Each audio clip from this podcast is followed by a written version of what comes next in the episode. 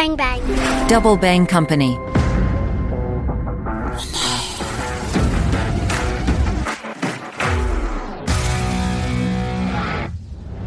Salut les internautes, mon œil se penche sur le monde du colonel Jean-François Bianchi, consultant en communication, stratégie de communication et IES, membre de l'école de pensée sur la guerre économique.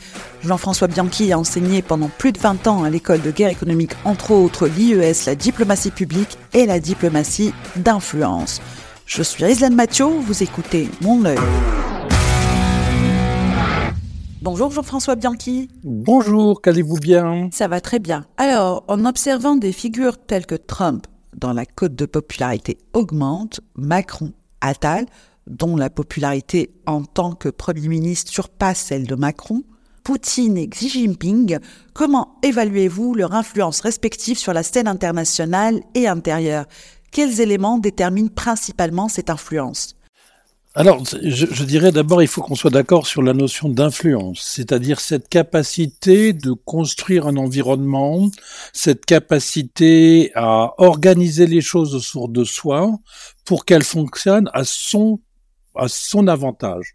Ce phénomène donc induit que, au-delà du pouvoir, c'est-à-dire des attributions euh, euh, légales ou constitutionnelles qui sont attribuées à une personne, celui-ci puisse, par sa nature, son charisme, ses compétences, euh, arriver à faire jouer ensemble, mettre en résonance des intérêts, des envies, des besoins qui font que on va lui donner une écoute. L'image classique, la plus classique que j'utilise, est celle de Monsieur Gandhi, qui était un obscur avocat d'Afrique du Sud et qui euh, habillé euh, d'une manière extrêmement simple, sans avoir aucun pouvoir, a eu la capacité à rassembler euh, le monde indien contre la colonisation britannique, qui était pourtant à son apogée, et qui à ce moment-là est arrivé à la faire shooter.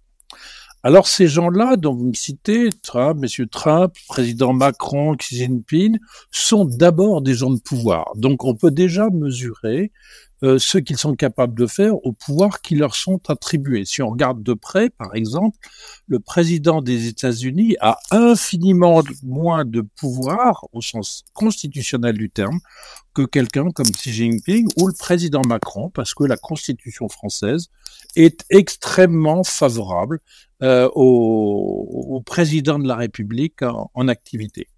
Au-delà de ça, euh, est-ce qu'on peut attribuer euh, au président Macron, à Monsieur Attal, une capacité d'influence, c'est-à-dire cette capacité particulière à transformer leur environnement, leur pays, le monde d'une manière efficace.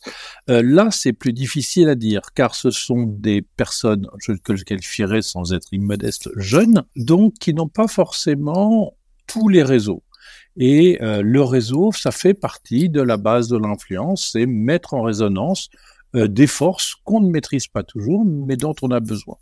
Donc, ont-ils de l'influence? Sans doute. Font-ils des parties de réseaux? C'est une évidence. Euh, ces réseaux se cachent à peine en disant qu'ils ont fait élire les uns, nommer les autres, euh, qu'ils les changeront quand ils voudront, et que tout ça se fera à condition que ces personnes soient euh, effectivement dans la ligne du parti de ces réseaux. Mais on peut en dire de la même chose du président Xi Jinping, qui euh, certes est en fonction, certes a beaucoup de pouvoir, certes a une influence notable, mais il est tant que les forces qui divisent euh, la Chine, le Parti communiste ou les choses comme ça, euh, lui permettent d'avoir de l'influence. Donc ont-ils de l'influence? Oui. Ils ont du pouvoir? Oui. Pas le même pouvoir et pas la même influence. L'influence, c'est la capacité à changer délibérément l'état d'une chose et euh, le pouvoir n'est rien, seul compte l'influence. Ce sont deux citations d'Hérodote. Comment différenciez-vous l'influence de l'autorité ou de la force dans la pratique de la diplomatie publique? Est-ce qu'on peut avoir un exemple qui illustre cette distinction? Eh bien, euh, oui, il y, a, des différences. Hein. Dans, tout acte de pouvoir, il y a une part d'autorité, il y a une part de force ou il y a une part d'influence.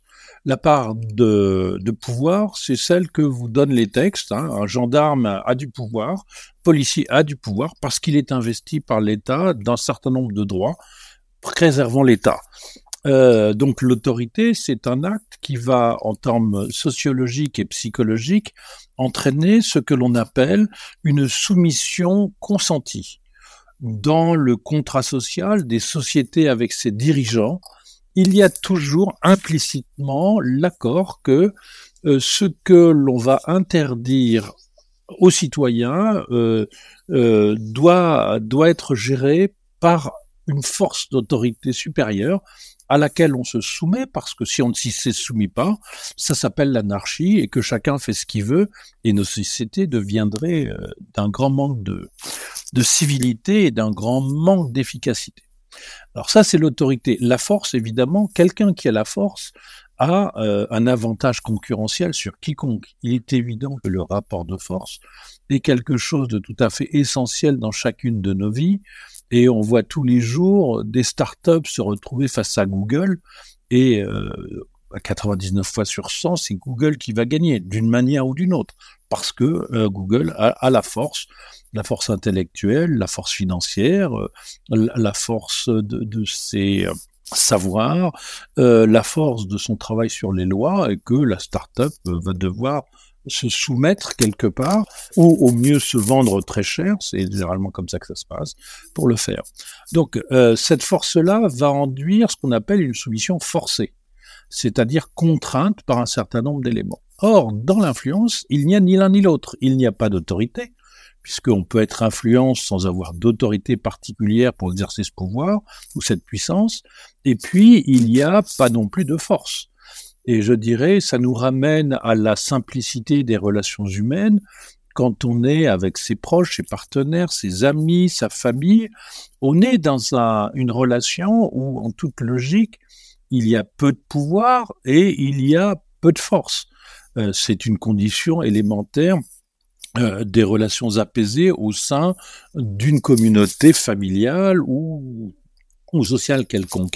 À partir de là, euh, effectivement, euh, les relations humaines vont se baser essentiellement sur cette capacité d'influence, et je veux bien mettre dans cette influence des techniques très éloignées qui techniquement ne reposent pas sur l'influence, mais qui, in fine, y arrivent, que sont ben, euh, communiquer, informer, influencer au sens des relations publiques, influencer au sens de la diplomatie publique, c'est-à-dire euh, la diplomatie publique se mettre dans une position un peu d'opposition et, et d'influence dure par rapport à quelque chose qui va être plus relation publique, qui sera évidemment plus apaisé. En prenant l'exemple du conflit frontalier entre la Chine et l'Union soviétique en 1969 et le rapprochement actuel, comment analysez-vous la durabilité de cette amitié sino-russe récente en tenant compte de leur histoire conflictuelle?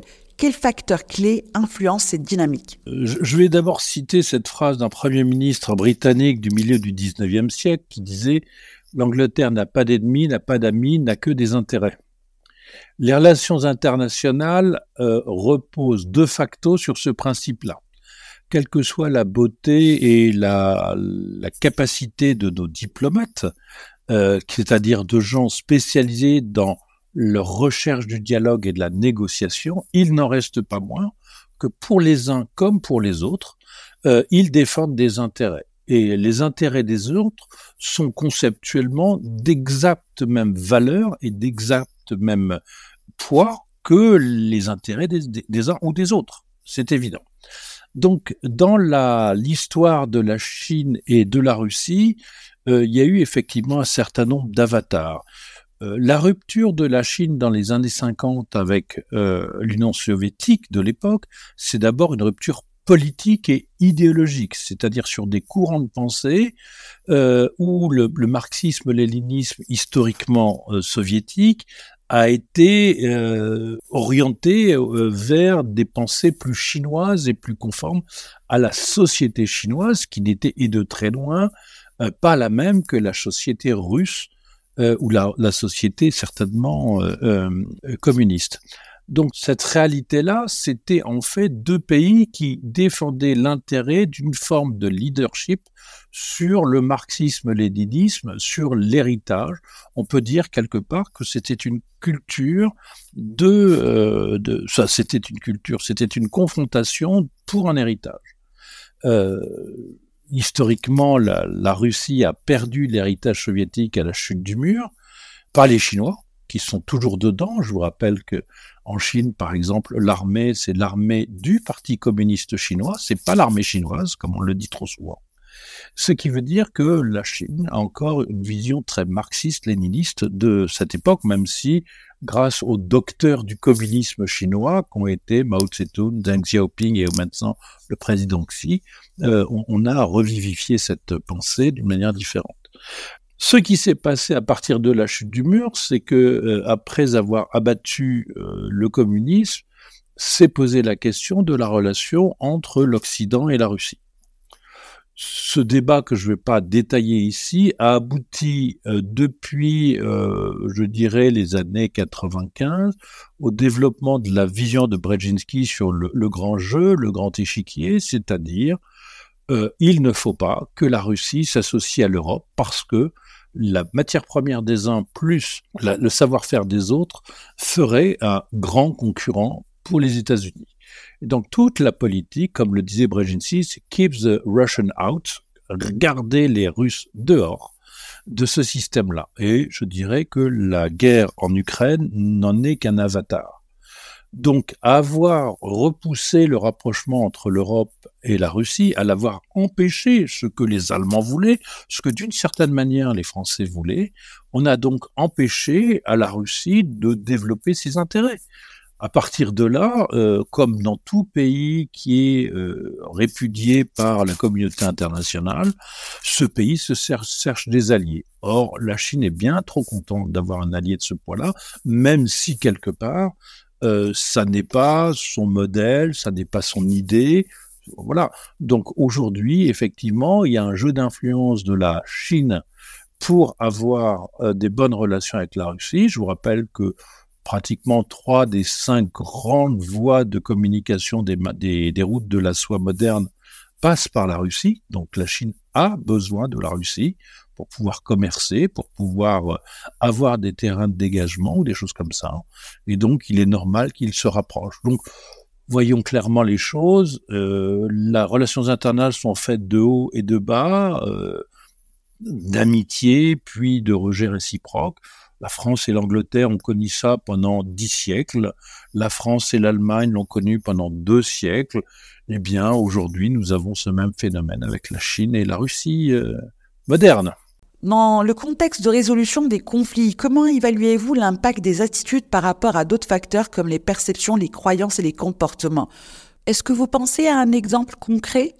Alors, euh, sans doute faut-il, pour que nous soyons tous d'accord, rappeler ce que sont les attitudes. L'attitude est un phénomène physiologique par lequel, dans notre cerveau, et par des raisonnements que l'on va appeler d'une certaine rationalité d'une certaine honnêteté intellectuelle, on va se positionner par rapport à une problématique. Euh, euh, par exemple, on peut être pro-russe, on peut être pro-ukrainien, on peut être pro ce que vous voulez, c'est-à-dire on peut s'attacher par un raisonnement politique, économique, social, moral, philosophique à un certain nombre de choses et se positionner par rapport à ça. La réalité, c'est que quand euh, les, scientifiques étudient ce phénomène dans les parts de décision que cela comporte, on s'aperçoit que l'attitude, c'est-à-dire la rationalité pure, n'est que très très peu présente dans nos actes. On se plaît à, se croire cartésien, éduqué euh, et, et, logique. Or, euh, nous avons tous, en tant qu'hommes, en tant que femmes, parfois pris des décisions qui, à l'aune de l'expérience ou du recul, se sont avérées plus ou moins désastreuses. Mais pourtant, nous les avons prises parce qu'au moment de les prendre, nous avons pensé que c'était bien, rationnel et juste de le prendre.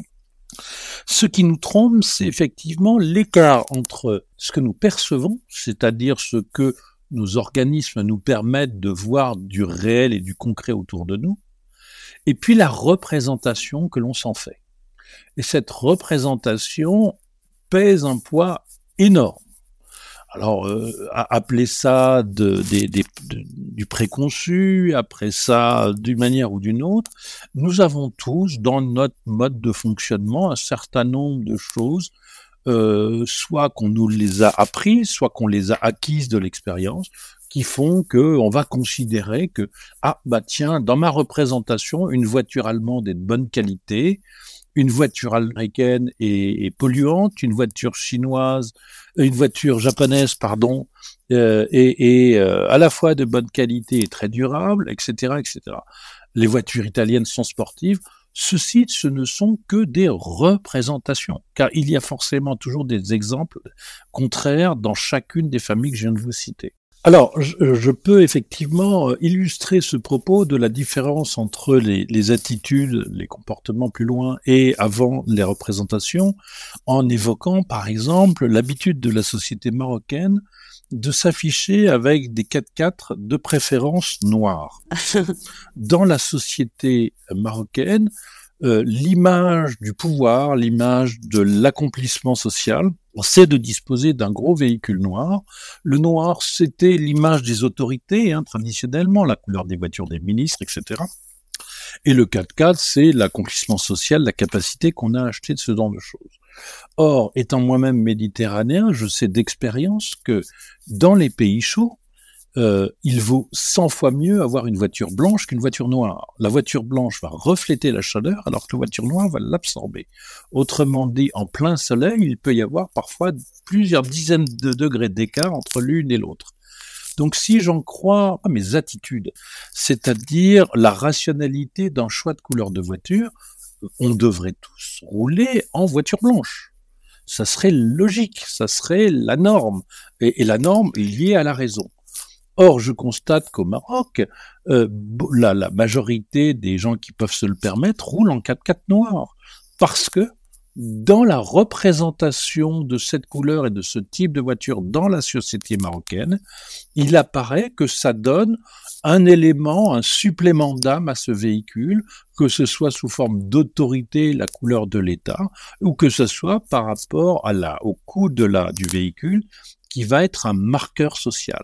Donc on a bien là euh, euh, un, choix de société qui est fait par les acheteurs de voitures d'apparaître ou de paraître habillés d'une certaine croyance ou d'une certaine représentation sociale qui est en parfaite opposition avec toute logique rationnelle s'il devait être euh, si elle devait être gérée autrement.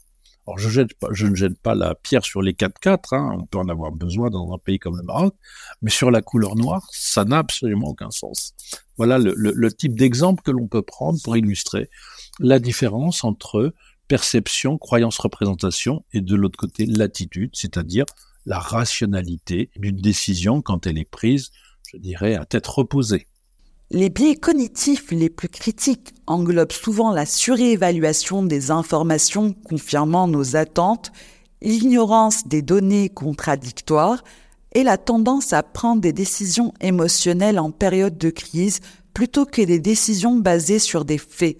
Comment pourriez-vous suggérer des approches visant à réduire ces biais pour optimiser les stratégies d'influence et d'intelligence économique? Alors, le, la prise de la décision émotionnelle, ce que d'aucuns essayent de nous vendre depuis quelques années comme ce qui s'appellerait de l'intelligence euh, émotionnelle. Je veux bien accorder à ce phénomène-là une réalité, c'est-à-dire euh, nous avons une pensée émotionnelle, une pensée qui est historiquement totalement archaïque, c'est-à-dire celle qui a perdu à nos ancêtres euh, bien avant notre ère de survivre cette émotion, c'est la peur, la prudence, la survie, euh, la crainte, c'est-à-dire autant de choses qui ont permis à l'espèce, ni plus ni moins, de survivre. Donc il y a bien une pensée émotionnelle. Est-elle intelligente pour autant? Je, j'en suis pas sûr, parce que après tout, euh, il a fallu euh, près de 100 000 ans pour passer de quelques milliers d'êtres humains à 100 000, et donc ça a juste permis de survivre et pas de se développer, pas de progresser. Donc cette intelligence émotionnelle, pour ce qu'elle existe, est effectivement particulièrement dangereuse parce que elle nous fait faire des choses d'instinct. Or, contrairement à ce que l'on dit, à part l'instinct primal euh, archaïque, euh, cet instinct, quand il s'agit de savoir si je dois acheter des actions à la bourse, ça monte, ça descend, et ça en quelques secondes, ça, la génétique ne nous a pas appris à faire ça. Donc, comment on, se met à l'abri de ce genre de choses? Euh, Il y a une dimension morale d'abord, comme toute chose, c'est-à-dire que euh, une ascèse, une pensée, une morale peut nous apprendre à avoir une réflexion et un détachement de l'émotion pour nous permettre d'avoir des raisonnements un petit peu plus raisonnés. Mais ça n'est qu'une partie, c'est-à-dire que quand il y a un événement, avoir le sang-froid au sens propre du terme, de prendre du recul par rapport à ces événements-là et de leur trouver une analyse et une cohérence qui n'est pas celle de l'instinct, ça demande effectivement une certaine aptitude émotionnelle, une certaine aptitude intellectuelle, et tout le monde n'est pas toujours dans cette qualité-là. Maintenant, une autre façon de le faire, et, vous parliez d'intelligence économique, euh, le meilleur moyen de lutter contre l'émotionnel, c'est d'acquérir de la connaissance, d'acquérir du savoir, comprendre qu'un certain nombre de choses qui sont dites, entendues ou apparaissent peuvent être, par exemple, de la fausse, de la désinformation. Et donc, à partir de là, être capable simplement de démonter l'information pour épargner la cible d'une émotion qui lui ferait prendre des décisions euh, désagréables. Euh, donc c'est des biais cognitifs, certes, mais la connaissance, la compétence, la sagesse, euh, l'apprentissage sont autant d'éléments qui permettent de contourner ces, avatars, sachant que ce doit être des attributs de tout cadre, de toute personne en phase de responsabilité et encore plus de tout homme politique. Euh, si la politique devait mener à une gestion de l'émotion, ce serait le pire des drames, c'est-à-dire qu'on jetterait des peuples entiers dans quelque chose d'assez radical et d'assez tragique. Or non, le monde n'est pas fait que d'émotions, il est fait d'un certain nombre de réalités, et seul le travail, l'assaise, la connaissance et le travail pour réunir les informations justes permettent effectivement de s'éloigner de ce, cette spontanéité dangereuse euh, qui est l'intelligence émotionnelle pour aller vers quelque chose de beaucoup plus rationnel et de beaucoup plus juste, donc de beaucoup plus responsable. Voilà comment on peut lutter contre cette euh, tendance que nous avons tous euh, assez naturellement à l'émotionnel, plus ou moins, évidemment. En ce qui concerne les récentes manifestations d'agriculteurs en Allemagne, quelle est votre analyse de la situation? Quels sont, selon vous, les principaux facteurs ayant conduit à cette gronde? Et comment voyez-vous cette situation évoluer? L'Allemagne euh, est dans une situation euh, multifactorielle. D'abord, puisque je citais tout à l'heure euh, la, fin du, du, mur de Berlin et la relation de l'Europe avec la Russie, il nous faut y revenir particulièrement en ce qui concerne l'Allemagne. L'Allemagne, au moment de la chute du mur de Berlin, a considéré qu'elle était désormais le centre de l'Europe.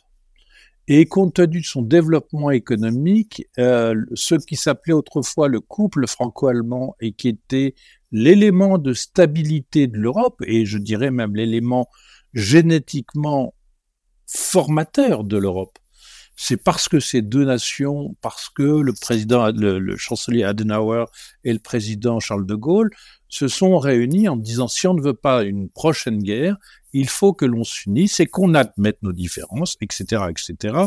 Euh, ce qui est euh, un formidable exemple pour le monde de ce que peut être un axe diplomatique entre deux peuples qui se sont haïs pendant deux siècles de la manière la plus délétère possible.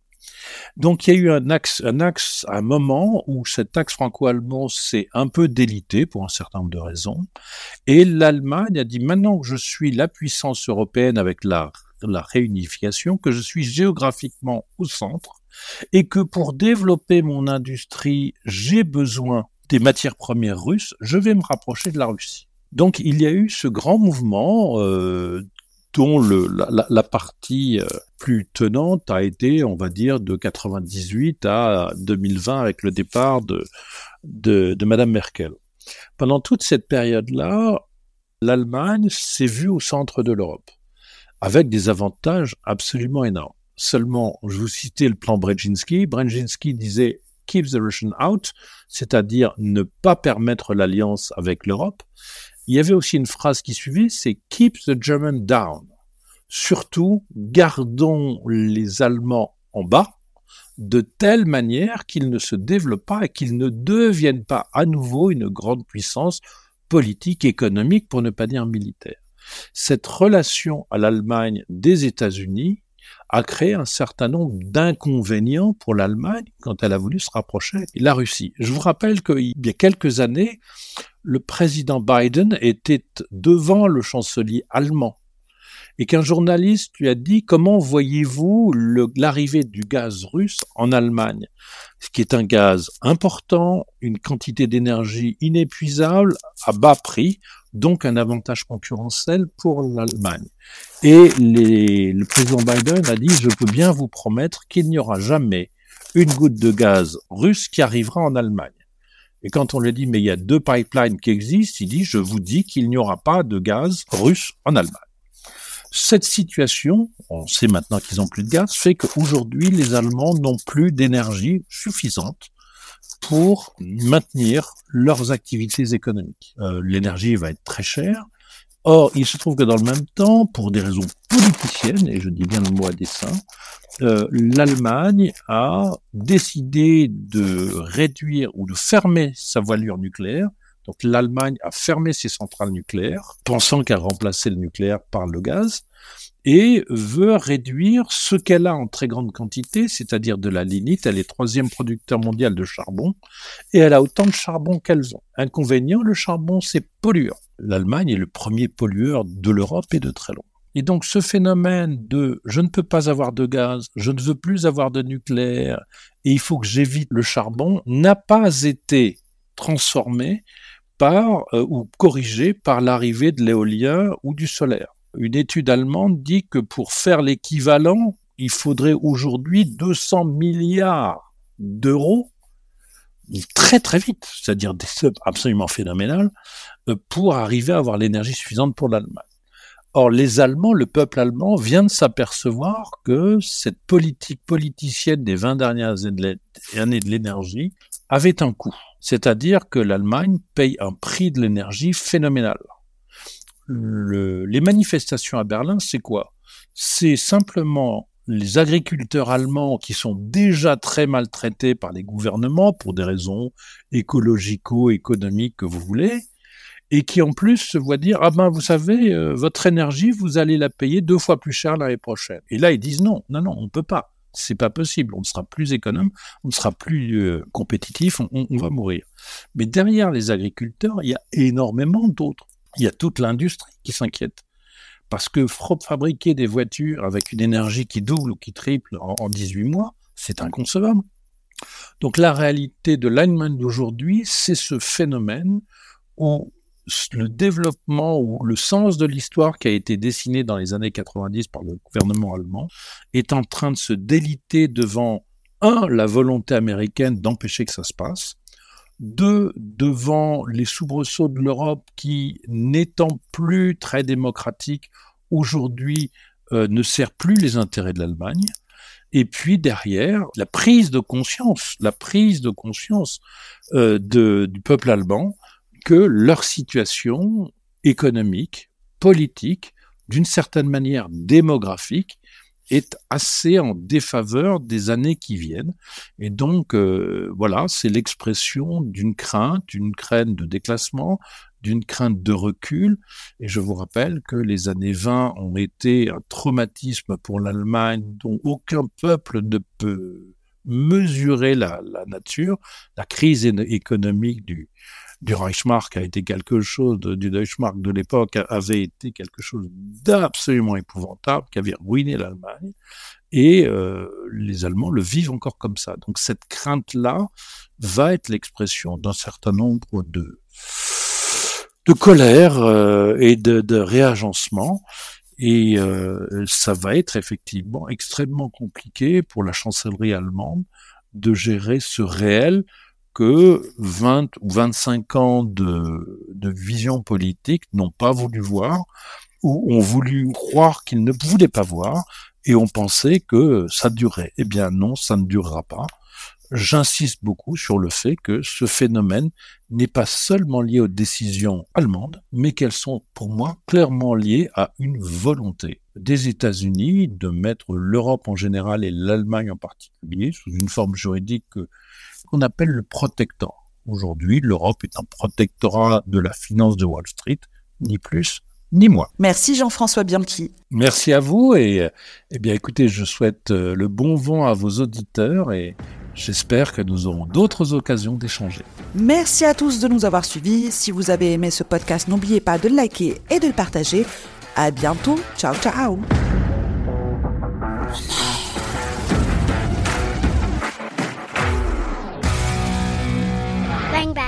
Double Bang Company.